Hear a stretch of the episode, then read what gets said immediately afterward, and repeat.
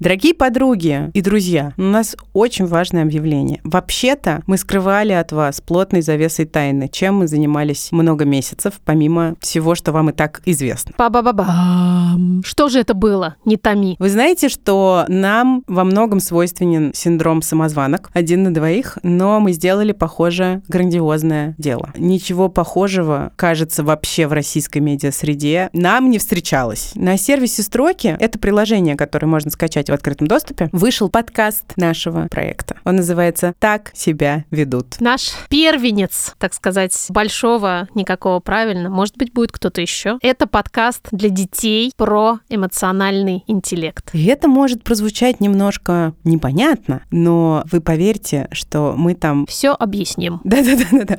Мне хочется жалеть себя, что когда я была ребенком, ничего похожего представить было невозможно. Это разговор с детьми об эмоциях, эмоциях, о том, что эмоции — это нормально, о том, что с ними можно жить, их можно и нужно испытывать, называть и дружить с ними через великолепные сказочные сюжеты. Мы очень этим проектом гордимся, будем, наверное, еще много о нем рассказывать. Вы просто знаете, что, похоже, мы сделали великое дело. Ссылка в описании. Даже если у вас нет детей, которым можно дать это послушать, послушайте сами. Мне кажется, что вам понравится. Если вам нравится никакого правильно, то и так себя ведут, вам тоже понравится. Так себя ведут. Ведут! Ага. Что, как она, Тублер Рос? Кюблер. Кюблер. Кюблер Кросс, по-моему. Кюблер Рос.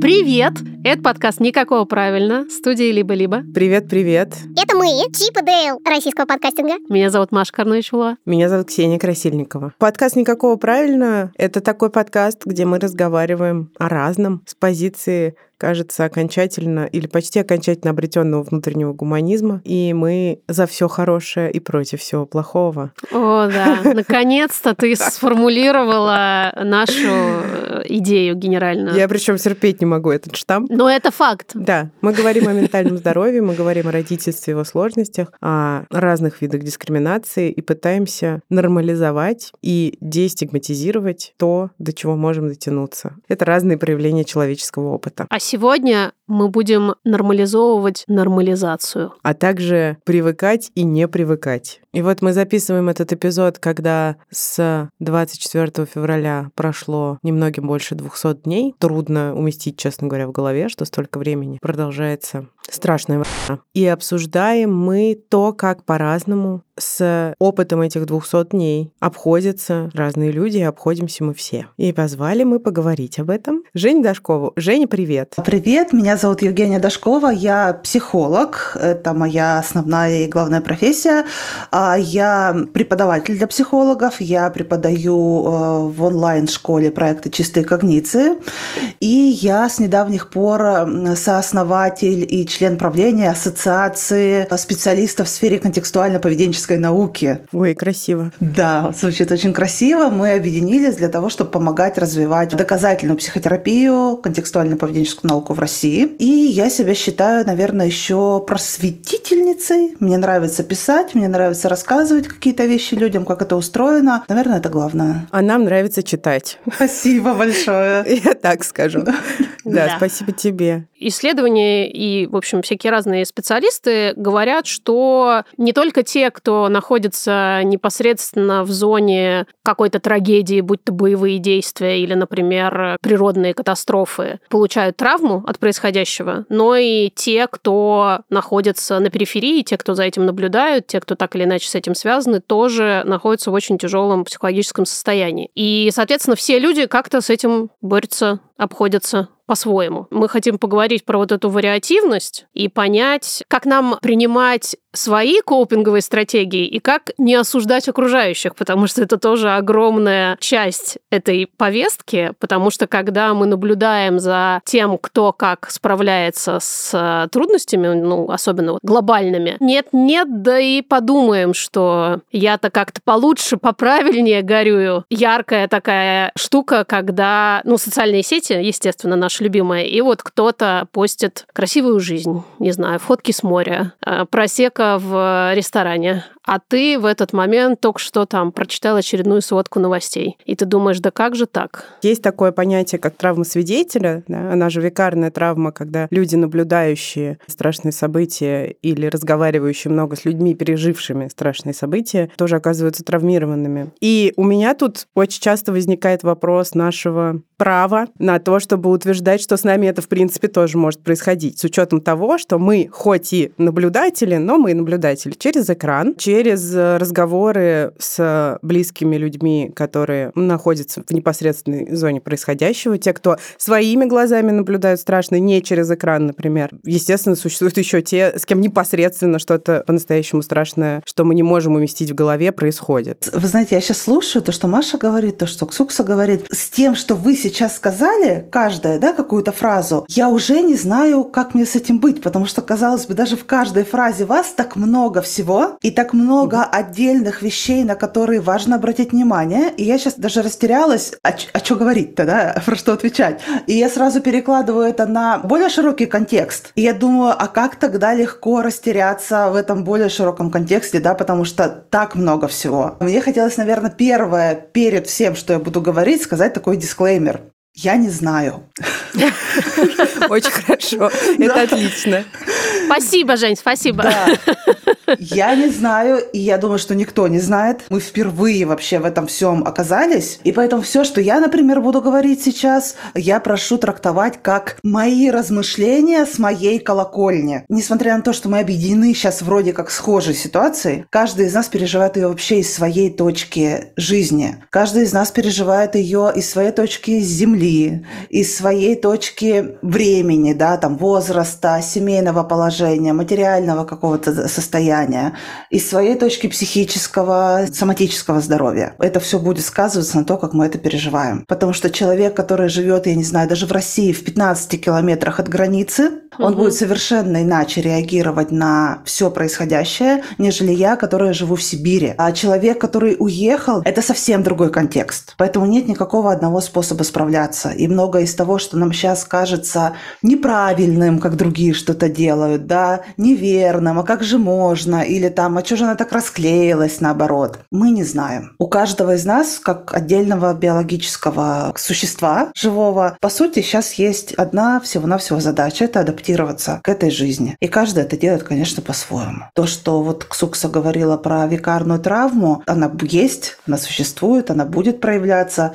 тоже у каждого, конечно, по-своему. по-своему. Я, во-первых, твои слова хочу продолжить э, в таком контексте, что адаптироваться по-своему не стыдно. Мне важно, например, и себе это тоже произнести, потому что у меня постоянно этические терзания. Но еще есть исследования, которые подтверждают, что люди, потребляющие контент из телевидения, социальных сетей и других медиа, могут быть точно так же травмированы и получать на себя влияние военных действий, как и те, кто оказался внутри конфликта. Я обнаружила, ну это, конечно, еще не исследование, но есть уже статьи, размышления специалистов именно про нашу с вами ситуацию. И э, есть э, даже там такая цитата от одного доктора наук, который говорит, что это первая война в социальных сетях, social media war. Именно потому, что еще до этого ни разу не было такого непосредственного, объемного освещения обычными людьми через социальные сети. И тут же еще важно, что с одной стороны широкий круг людей потребляет этот контент, да, то есть мы смотрим видео,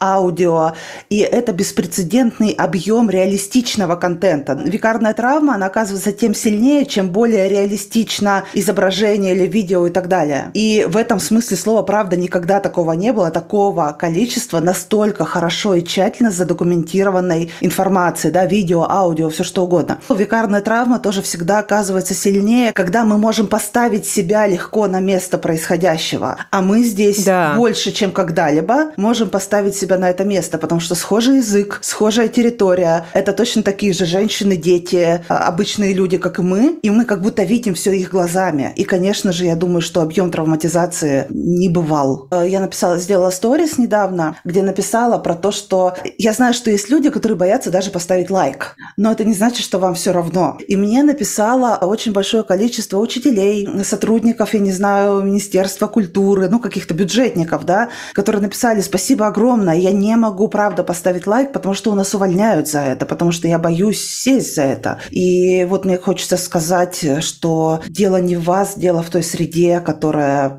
оказывает такое влияние. Это очень важно, потому что многим, кто, опять же, не находится в тапках этих людей, угу. непонятно, как так может быть, и возникает такая богатая почва для винения. И это тоже какой-то дополнительный усложняющий все фактор, когда ты в итоге, как такой запертый в мягких стенах, мячик для пинг-понга потому что вроде как куда ни повернешься, куда ни прыгнешь, отовсюду какие-то очень непонятные сигналы. Внезапная короткая сводка, новости студии либо-либо. Или что еще послушать, кроме никакого правильно? Конечно же, ничего другого слушать не надо. Но если все-таки вы полюбили подкасты так же, как полюбили их мы, и хотите хорошо провести время, попробуйте вот эти три новиночки. Первое. На Яндекс Музыке завершился сезон подкаста «Харбин», который сделал наш друг Семен Шишенин. Это восхитительное историческое приключение, документальное и нарративное, в которое трудно поверить, но совершенно невероятно увлекательно слушать. Подкаст «Харбин». Второе. Подкаст под названием «Как-нибудь». Его делают Катя Крангаус и Лена Чеснокова. Он про психологию в широком смысле и в более узком смысле про то, как мы все переживаем новую реальность. Все мы ее переживаем как-нибудь, и вот варианты этого как-нибудь предоставляют нам Катя и Лена. Я послушала эпизод э, про экзистенциальный подход в терапии, и мне, надо сказать, очень близок этот подход, и один из моих любимых авторов Виктор Франкл был основателем этой идеи. И там действительно очень много мыслей, которые были мне близки, про то, как со всем этим быть. Достаточно конкретно, как можно справляться, используя какие-то идеи экзистенциальной терапии. А во втором эпизоде Лена Чеснокова рассказывает про то, как человечество уже проходило путь переосмысления насильственных действий на примере постнацистской Германии. И это тоже действительно ужасно интересно, потому что это такой экскурс в прошлое, который немножко предсказывает наше будущее. И третий подкаст называется «Собес». Это максимально практичный инструмент, особенно для тех, кто сейчас пытается сориентироваться карьерной чехарде и ищет работу в другой сфере или в другой стране или в других обстоятельствах. Это такой веселый и ненапряжный кладезь всякого полезного и многим действительно помогает. Мне даже местами стало скучать по тем временам, когда я еще была на рынке труда. Но вообще не дай бог, конечно. Не, не переставайте слушать подкаст никакого, правильно? А так Сукси придется вслушиваться в подкаст Собес с куда большим вниманием искать работу это еще здорово накладывается на индивидуальную историю каждого из нас. Уровень насилия семейного, бытового в России огромен. Ну, он вообще в мире до сих пор высок, да, никуда оно не делось. Вот, но в России вот со всей этой декриминализацией семейного насилия буквально с разрешением. Многие из нас росли, ну, по сути, в ситуации семейного насилия. Многие из нас росли в ситуации школьного насилия, в ситуации насилия в медицине, да, во всех буквально институциях страны. И тогда текущая ситуация, когда мы наблюдаем насилие своими глазами, она ложится вот уже на эту подготовленную почву. И ведь для жертв насилия семейного, например, да, или детского, для них же характерны вот все вот эти вещи, как чувство вины, как так называемая загрязненная идентичность, да, когда я считаю, что во мне есть что-то ужасное, я вот такой плохой, кошмарный какой-то человек. Это сложности в установлении контакта с другими людьми, то есть многие-многие проблемы. И когда на вот эти уже текущие проблемы ложится еще сверху война, это, конечно же, прикрывает крышечкой. И кто-то декомпенсируется, в том смысле, что становится совсем плохо, да, а кто-то уходит в психологические защиты, потому что больше ничего сделать невозможно. А классическая психологическая защита при длительном длящемся насилии семейном – это оправдание преступника, высочайшая привязанность к преступнику, такая парадоксальная штука. Я думаю, что вот этим во многом или объясняется вот такой высокий уровень принятия того, что делает государство, потому что это тоже mm-hmm. часть адаптации, встать на сторону сильного, ну, чтобы хоть как-то выжить. Это очень важная мысль. Мне кажется, мы как-то об этом не говорили и не думали. Да. Ну и часть из нас начинает действительно неизбежно со временем, как это тоже часто бывает, я знаю, в ситуации насилия, искать в себе, собственно, причины. Конечно. Почему это, да, со мной произошло. А мы, я имею в виду те люди, которые, скажем так, активно не согласны, да, выбирают вот эту позицию не привыкать, будучи на переднем плане, общаясь, слушая, читая, много в это вникая, получаем не только вот эти собственные ощущения, значит, что мне тяжело, потому что я наблюдаю насилие,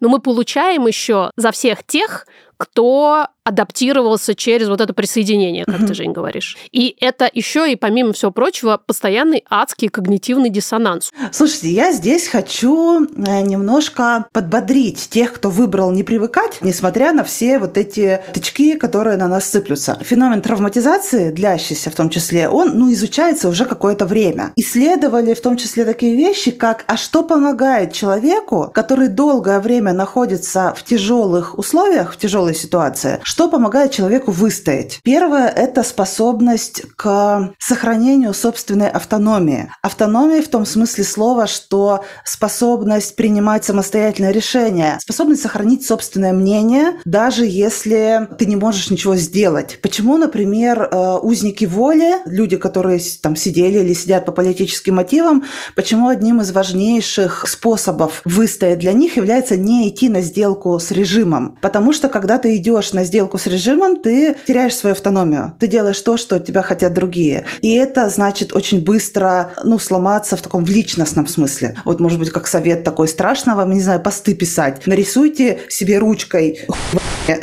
руке где-нибудь в закрытом месте и ходите. И вы будете знать, что оно там есть. Да, такое название альтернативный бунт. Да, сделать что-то, чтобы высказать свою автономию, пусть в безопасном смысле слова. И вторая вещь – это сохранение контактов с другими людьми. И это многие делают в волонтерстве, например, да. Вот мы с вами сейчас, мы это делаем, мы сохраняем контакт, мы налаживаем друг с другом, и мы помогаем наладить контакт с другими людьми, которые будут нас слушать, сказать им, смотрите, вы не одни, есть другие люди с таким же мнением. Мы все здесь, я думаю, с вами, потому что мы на каком-то уровне чувствуем, что это позволяет нам не поехать, не потерять себя, это позволяет нам стоять. Ой, Женя, очень спасибо большое. Очень поддерживающе.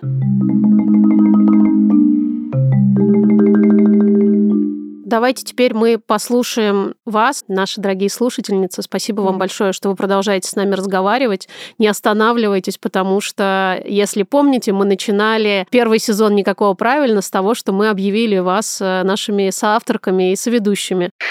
Прошло уже 200 дней с начала то, чего нельзя называть. Перестаешь читать новости, более-менее спокойно реагируешь на рассказы друзей о том, что происходит там. Стараешься просто туда не вникать. Но внутри постоянно сидит бесконечная тревога. И периодически все-таки залезаешь читать новостную ленту и проторчишь там несколько часов подряд, все больше и больше погружаясь в страх. Но так как ты мама маленького малыша, это отвлекает. Единственное, конечно, очень много мыслей и страхов за будущее. Хотя, наверное, будущего и нет такими темпами. Очень много мыслей. Как будто бы есть возможность ухватиться за родительство, и я это тоже хорошо понимаю, потому что вроде твоя жизнь нужна хотя бы потому, что она помогает жить кому-то маленькому, а с другой стороны, вроде и смыслов нет, и будущего вполне вероятно нет. И я вот тоже нахожусь очень часто в похожих метаниях. И даже если ты делаешь выбор меньше соприкасаться с происходящим, то оно все равно догоняет. В ситуации угрозы мы, конечно же, все сосредотачиваемся на угрозе. Люди начинают говорить, вон сколько машин ездят с буквами Z, вон сколько, я не знаю, в школах там детям это преподают. И это понятно, наш мозг так устроен, он ищет опасности. Меня очень сильно успокаивает всегда, вот мы ездим на дачу по выходным, дача спасла меня буквально. И я выхожу, я смотрю, там дядя Юра у нас сосед, и дядя Юра подходит и говорит что-нибудь типа, Женя, вот у нас картошка фиолетовая выросла, давай тебе картошки отсыплю фиолетовой. Да? И это такое простое проявление человечности. В мире осталось много человечности, и теперь есть в ней еще и и много человечности. Вот искать ее, обращать на нее внимание. Сами новости, мне кажется, стали менее эмоциональными. Правда, я не смотрю российские новости, смотрю BBC. Может быть, каких-то крайних эмоций стало меньше, но очень сильно все притупилось. И в целом становится все тяжелее и тяжелее. Ну, лучше не становится. То есть, может быть, из каких-то экстремально отрицательных эмоций, может, где-то чуть-чуть выплываешь на уровень около нуля, и потом следующей волной опять падает все настроение. До сих пор, говорю, до сих пор очень трудно осознавать то, что это произошло, происходит, продолжает происходить, неизвестно, когда это закончится. Очень плохо себя чувствую. У меня тоже так в последнее время это устроено, что я скорее выбираю ровно более-менее относиться к новостному фону, даже некоторым образом диссоциироваться, сознательно читать по диагонали не залезать никуда, где я чувствую, что будет э, что-то триггерное, но потом все равно что-то догоняет. Все равно вот я, например, от этого как-то спасалась, спасалась, спасалась, а потом произошла Винница. И я не смогла. Оно, это горе никуда не уходит, но я стараюсь себя действительно прямо опять же, сознательно не винить за вот это абстрагирование, которое иногда мне удается. А как иначе? Ну как иначе? Пока это происходит, мы будем на это реагировать. Это же дилемма такая, да, где с одной стороны быть полностью равнодушной ко всему, и у этого есть свои плюсы и минусы, свои стороны, а с другой стороны полностью вовлекаться в это, и у этого тоже есть свои плюсы и минусы. И нам постоянно приходится лавировать, и мы будем, каждый и каждая из нас, мы будем с течением времени вот где-то на этом континууме от одного до другого, как говно в проруби. Да, именно, именно так. Именно так. Никак иначе. Авиасейлс. Ну, авиасейлс еще. Еще. Я не знаю, если вы до сих пор не купили себе авиасейлс еще, для чего мы работаем вообще. Абсолютно непонятно. Манипуляцию с тыжением в стратегии продаж. Ты знаешь, я очень люблю эту манипуляцию. Да. Всего-навсего 1490 рублей, и вы получаете совершенно восхитительный, практически неограниченный доступ к бриллиантам путешественнических знаний, инструментов. И выгод. А еще промокод никакого дает скидку 10%, поэтому, конечно, гораздо меньше, чем 1490 рублей. То есть совершенно непонятно, как в этих условиях можно было до сих пор не приобрести авиасейлс еще. Если вы выходите за пределы квартиры хотя бы иногда, вам это точно пригодится. В авиасейлс еще есть и всякие выгодные штуки, которые помогают очень хорошо экономить. Например, на броне отелей, потому что за них можно получить кэшбэк, как и за аренду автомобилей, страховки и всякие другие путешественнические штуки. Ну и поддержка, поддержка. Про нее мы столько раз рассказывали, что вы знаете, какие там классные люди и как они хорошо помогают в путешествиях. А сейчас мы послушаем историю о путешествии от Жанны. Привет, никакого правильно. Расскажу вам свою историю про Иран, где я однажды путешествовала, и со мной еще были два приятеля из Польши. А, двое мужчин, соответственно. Мы с ними приехали в какой-то маленький, очень приятный город и пошли в хостел заселяться. Парень на рецепции так смотрит на нас с опаской и говорит, а вы хотите как бы отдельную комнату или в общую? Мы говорим, конечно, в общую. Он выдохнул так облегченно, потому что, видимо, в составе МЖМ в отдельную комнату в Иране заселиться нереально, что, в общем, понятно. Ну и мы пошли, заселились, все хорошо. И на следующий день ребятам нужно было уже уезжать, у них был самолет, а я решила там остаться, потому что город, правда, совершенно замечательный. Называется Яст. И я снова иду на рецепцию и говорю тому замечательному человеку, а можно вот мне еще на одну ночку продлить, так сказать, удовольствие? И он на меня с ужасом каким-то смотрит и говорит, слушайте, вы что, ночевали в мужской комнате? И я говорю, ну да, я же была с друзьями. Он говорит, вы какие друзья? Вы же в Иране, вы что, тут есть отдельная женская комната? Ну я, блин, понимаю, конечно, есть, но мне так не хотелось расставаться со своими друзьями. В общем, он поржал, умолял меня провести эту ночь в женской комнате, я ему поклялась, что так и будет. Какая прекрасная страна.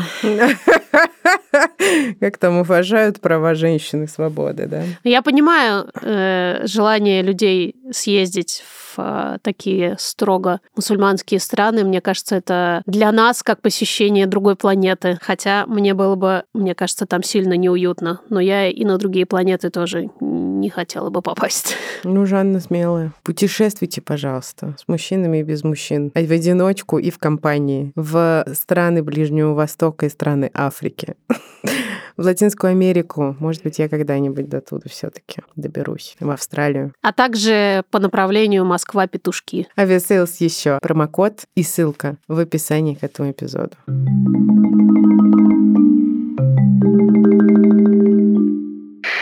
Привет, дорогой подкаст. Я начала сопротивляться нормализации ненормального еще до того, как случилось 24 февраля. Казалось, что все, кто меня окружают, смирились с нашей реальностью и никак не собирались ее менять.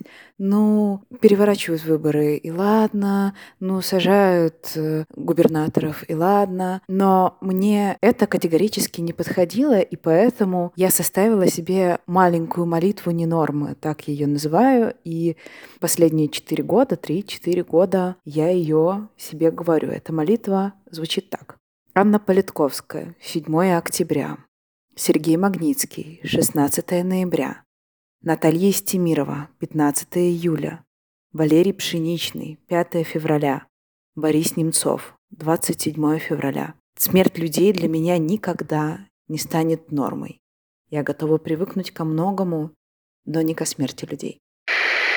Когда Ксукс послушала это сообщение первый раз, она написала в чат, разрыдалась. Угу. Я с огромным уважением отношусь к любой позиции, вот к той позиции, которую девушка высказала, да, что я выбираю для себя вот так. Мне кажется, что это очень важно, именно осознанно выбирать для себя ту или иную позицию. И одновременно с этим мне очень не близко то, что я вижу часто. Это не про этот э, комментарий, да, это про ну, то, что мне навеяло просто. Возгласы в социальных сетях, что мир так плохо, плох, что вот мир валится ко всем чертям, что все это ненормально, что все, что происходит, вообще ненормально. И это все ведет к тому, что как будто вот мы на закате мира, и все плохо. И мне в этот момент всегда хочется напомнить, что вообще-то скорее убийство и смерть людей – это норма. С точки зрения всей истории человечества это абсолютная норма. Не норма то, что мы вообще по этому поводу так переживаем. Не норма, что вообще кто-то из нас, такое большое количество нас сейчас, обычных людей,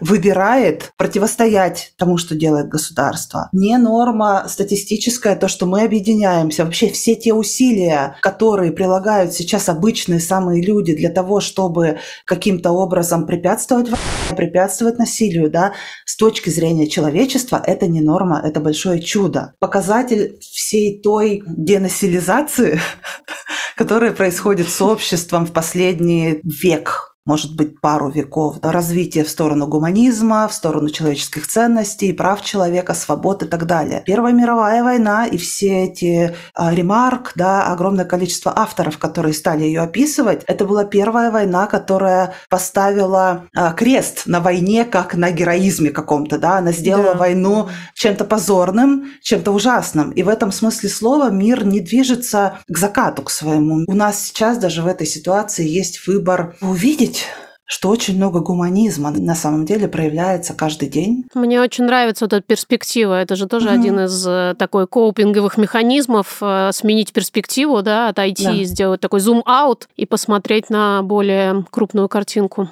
Я просто послушала вот все эти сообщения, которые нам прислали, и все время думала о том, как у всех по-разному, и как это по-разному нормально, и насколько у каждого своя норма переживания и способы копинга, справления, прогрызания сквозь э, то, что происходит. Вот у меня собака есть. Мы его выбирали, у них в помете было 11 щенков. И мы приехали, им там было три недели, представьте, 11 трехнедельных лабрадорчиков. И они все ведут себя по-разному, понимаете? Они в одном вольере, они от одной мамы, да, мы с вами вообще все разные люди, и, конечно же, мы все реагируем совсем по-разному. Я, мы, щеночки.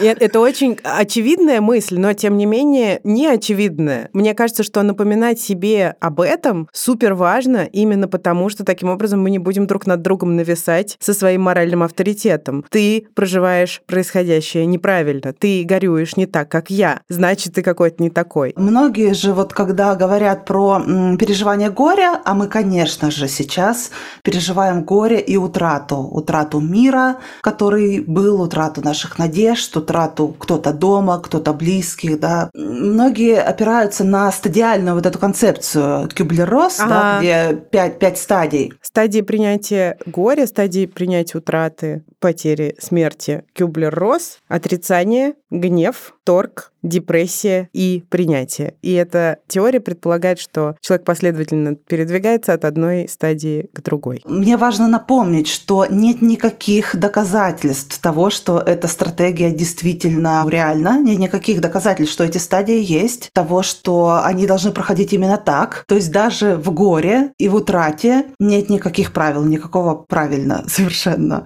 И когда я проходила обучение по психотерапии утраты, нам говорили про то, что смотрите не на то, как эта стадия называется, а на то, как проявляется, что происходит у этого человека, как конкретно вы, конкретно этот человек переживает то, что происходит, как вы спите, как вы едите, какие у вас есть чувства, какие у вас есть мысли, какие вам приходят в голову вещи, как вы плачете, вы сжаты или вы апатичны. Вот, и мне хочется такое как бы напутствие, да, заметьте, а что с вами происходит, как это вам, позаботьтесь о себе, это нормально.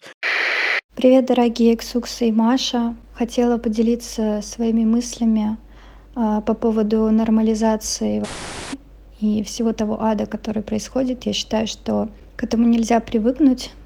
Просто как-то пытаемся адаптироваться к новой реальности. А, оно происходит постоянно, и ты продолжаешь, то есть я продолжаю читать новости. Может быть, уже не так остро реагирую на сводки новостей, но я подписана на все каналы по поводу этого, а, смотрю различные интервью, шоу на YouTube. То есть я продолжаю жить этим. Я не знаю, насколько это хорошо для моей психики. Вот. Также я начала общаться с украинками, я думаю, те, кто общается с украинцами, украинками, они не могут закрыться от этой темы.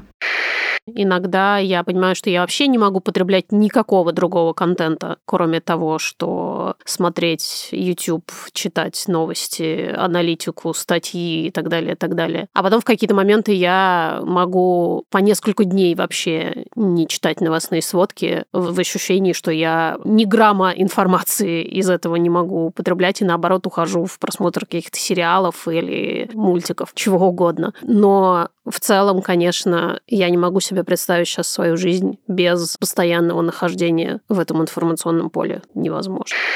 Здравствуйте, дорогие Маша и Ксукса. Я могу сказать, что я привыкла. Да, это действительно какая-то новая реальность. Я к ней, как ни странно, очень быстро привыкла. Все уже стало ожидаемым. Я перестала читать новости совсем. Получаю их, в общем, если кто-то мне что-то рассказывает, я очень сильно переключилась на какие-то свои собственные дела. И спасибо за это сообщение потому что это тоже нормально.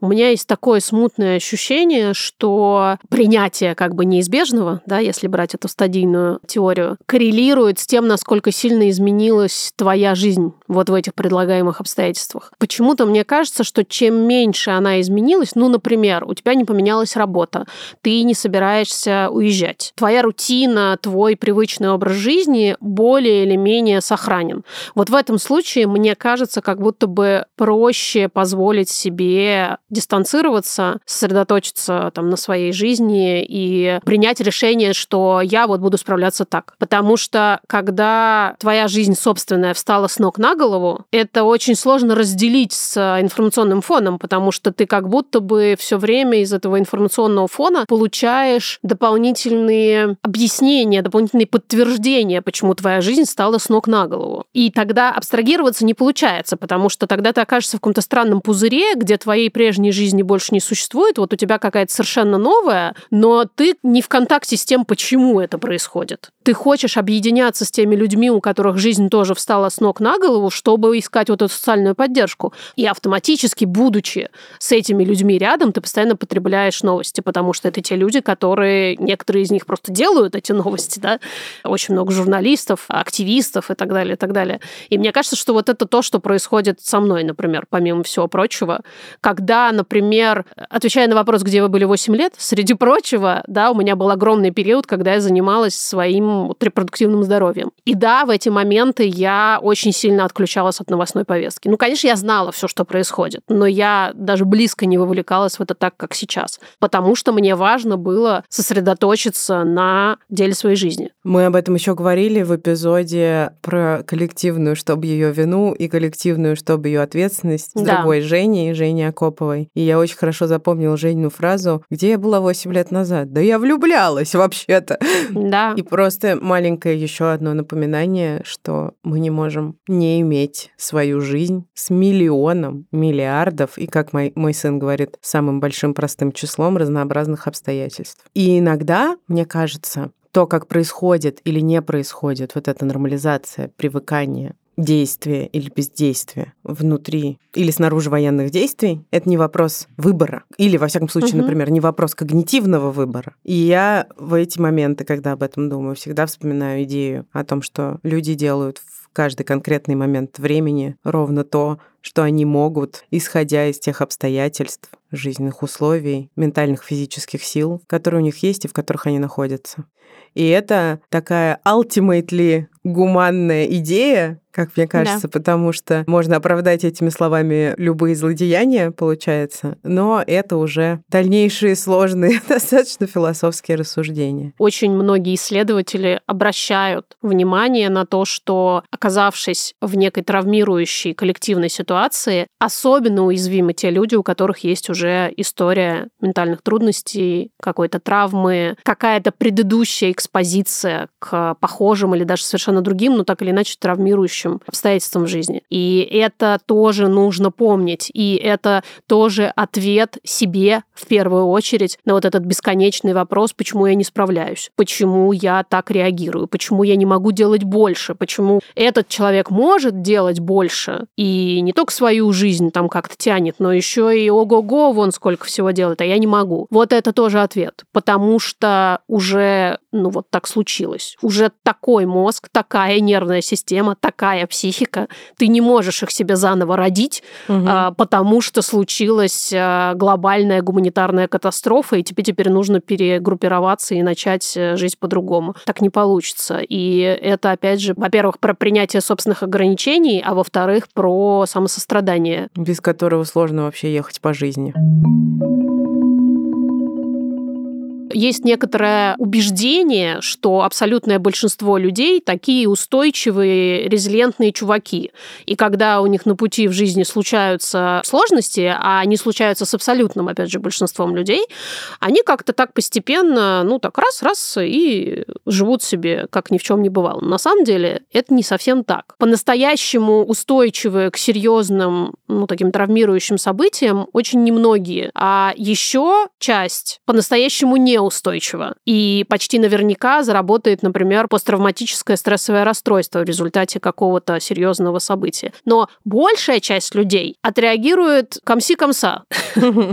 То есть в самом начале, когда они будут находиться вот в этой экспозиции к травме, их уровень жизни резко упадет, будет плохо, тяжело, сложно. Но потом Но потом большинство из них вернутся, и их психика вернется к собственной норме, потому что так устроена биология. это здоровая стратегия. С точки зрения некого социального активиста, это ай-яй-яй. А с точки зрения действительно биологии, эволюции, это здоровая стратегия. Люди стараются всегда вернуться к, простите, гомеостазу, то есть к некоторой собственной устойчивости, балансу и вот этой собственной норме. И да, снаружи это может выглядеть как, я не знаю, равнодушие, черствость, холодность, что угодно. Многим людям важно иметь пресловутое ощущение контроля над жизнью. И когда есть страшные глобальные события, которые ты контролировать никак не можешь, многие из нас переживали стадию острую достаточно, когда столкновение с бессилием, ну, мне было очень сложно переживать. Ты все равно хочешь, и это какая-то ситуация стабильности, наверное, во многом необходимая для того, чтобы продолжать жить. Хочешь ощущать, что на что-то в своей жизни ты влияешь. То есть, наверное, это немножко еще про возвращение пресловутой агентности. Да-да-да. И иногда это может выражаться в форме того, что ты просто возвращаешься к своей обычной жизни. Не на уровне, естественно, когнитивного решения, а на уровне скорее такого подсознательного какого-то движения. Смотришь и так вот как бы ты говоришь себе, ну, я тут ничего не могу сделать. Ну, ничего. Ну, даже если вот я попытался там чего-то, ну, это же такая капля в море, ничего не меняется, я сделать ничего не могу.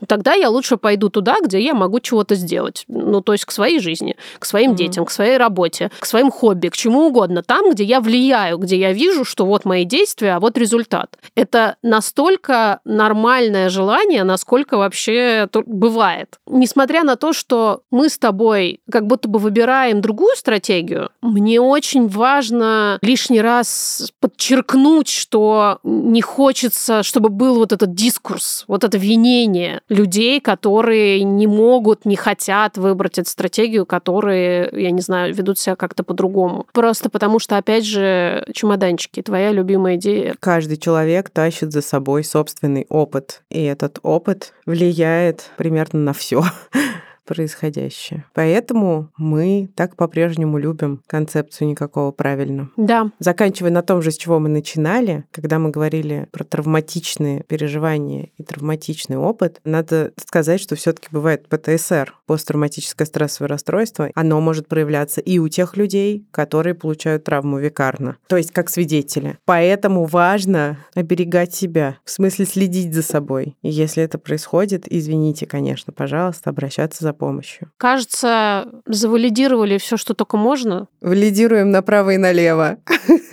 Повторимся, что нет никакого правильно, кроме одного, то есть отсутствия насилия, стигмы, etc., etc. Засим прощаемся с вами и разрешаем вам справляться так, как вы справляетесь. Благословляем вас на то, чтобы жить э, свою уникальную жизнь, про которую, кроме вас, вообще мало кому что может быть понятно. Дорогие все, мы вас, как всегда, обнимаем и расскажем вам что наши продюсеры Кирилл Сычев и Юлия Стреколовская, наш звукорежиссер Юра Шустицкий и художница наша дорогая Наташа Полякова все еще, слава богу, продолжают работать с нами. Шлем любовь вам, шлем любовь всем, кому она может пригодиться. Положите себе ее в кармашек джинс или в резиновый сапог. Пожалуйста, не переставайте заходить в наши социальные сети и в свои подкаст-приложения. Не забывайте ставить там всяческие всяческие отметки и оценки. Кстати, у нас почти полторы тысячи отзывов на Apple подкастах. Это великолепно. Это великолепно. Ну все, пока. До следующего раза. Пока-пока.